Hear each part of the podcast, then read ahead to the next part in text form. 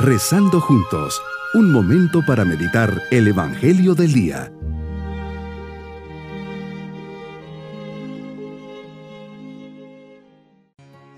La alegría de comenzar un nuevo día siempre nos tiene que llenar de esperanza e ilusión. Por eso hoy jueves de la 34 semana del tiempo ordinario, puesto bajo tu mirada paternal, le decimos al Señor, Jesús, gracias por estar aquí por regalarme este momento de encuentro contigo. Sabes que quiero creer más en ti. Aumenta por favor mi fe. Deseo abandonarme en tus brazos amorosos, así como lo hace un niño pequeño en los brazos de su mamá. Aumenta mi confianza en ti. Anhelo ser para ti un lugar de descanso, una morada donde todos puedan encontrarte. Aumenta mi amor. Poniendo nuestra confianza en Jesús, vamos a meditar en el Evangelio de San Lucas capítulo 21, versículos 20 al 28. Hoy Señor, abriendo tu corazón a tus discípulos, sin querer asustarles, pero sí prevenirles e invitarles a la vigilancia, les dices, cuando vean a Jerusalén sitiada por un ejército, sepan que se aproxima su destrucción.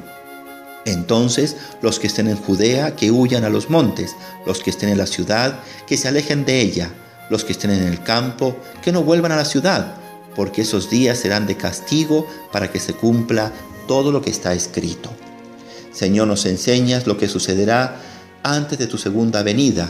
Los hombres nos inquietamos, nos asustamos y queremos corroborar lo que anuncias, especialmente cuando nos toca ver tantas sociedades enteras alejadas de ti, sin temor, sin respeto, países en guerras, desastres naturales y sufrimientos de las personas, que hasta nos preguntamos, ¿será que está cerca tu venida?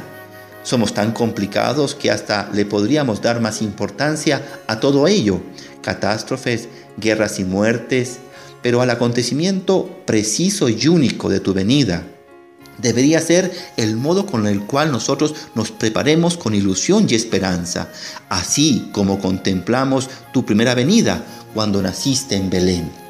Vendrás, Señor, con gran poder y gloria, manifestándote al hombre y al mundo como rey que eres. Y yo me cuestiono, ¿qué tan preparado estaré para verte? Podré levantar la cabeza, mirarte a los ojos por haber tratado de vivir cerca de ti, correspondiendo a tu amor, y adhiriéndome en la fe a tu persona y a tus enseñanzas? En este momento puede ser que piense que no voy a atreverme a mirarte, pues quizás no esté del todo bien en mi conciencia. Por ello es importante que, ante lo que hoy me enseñas, me preocupe más por tu venida, por el amor y misericordia que hay en tu corazón y por el premio que traerás para todos aquellos que han sido fieles. Muchas veces mi mirada es de inseguridad, temor, angustia ante tu venida. Y no debería ser así, porque confío y creo en ti. Con tu venida me das la esperanza de la verdadera liberación. Por eso siempre digo en mi oración, Jesús, en ti confío.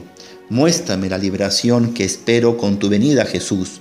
Señor, constato que la liberación en cualquier campo, mi pasado, vicios, decepciones, frustraciones, ataduras, producen una sensación de euforia y de plenitud que es difícil de explicar cuando no se ha experimentado, cuando uno no la ha vivido.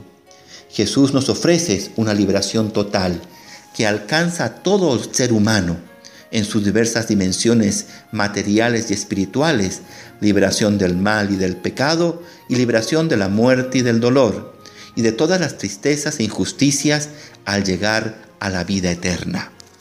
Sigo y medito las palabras del Papa Francisco. El Señor Jesús no es solo el punto de llegada de la peregrinación terrena, sino que es una presencia constante en nuestra vida. Siempre está a nuestro lado, siempre nos acompaña. Por eso, cuando habla del futuro y nos impulsa hacia ese, es siempre para reconducirnos en el presente. Él se contrapone a los falsos profetas, contra los visionarios que prevén la cercanía del fin del mundo y contra el fatalismo. Él está al lado, camina con nosotros, nos quiere. Quiere sustraer a sus discípulos de cada época de la curiosidad por las fechas, las previsiones, los horóscopos y concentra nuestra atención en el hoy de la historia. Jesús nos llama a la espera y a la vigilancia, que excluyen tanto la impaciencia como el adormecimiento. Mi propósito en este día será ayudar a una persona mayor a mirar su futuro con esperanza y le ofreceré mi ejemplo de vida coherente en la fe. Transmitiré esperanza y paz a una persona que esté pasando por un momento difícil. Mis queridos niños, Jesús nos enseña que nuestra mirada tiene que estar dirigida hacia Él.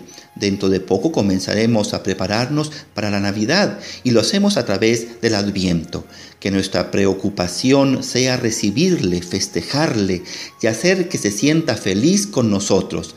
Cuidaré de no distraerme con las cosas externas y los regalos. Las recibiré, sí, y las agradeceré, pero siempre se lo haré, se lo agradeceré a Él, a Jesús, que es quien me los da. Nos vamos con la bendición del Señor. Y la bendición de Dios Todopoderoso, Padre, Hijo y Espíritu Santo, descienda sobre nosotros y nos prepare en nuestro corazón para la venida de Jesús en esta Navidad. Bonito día.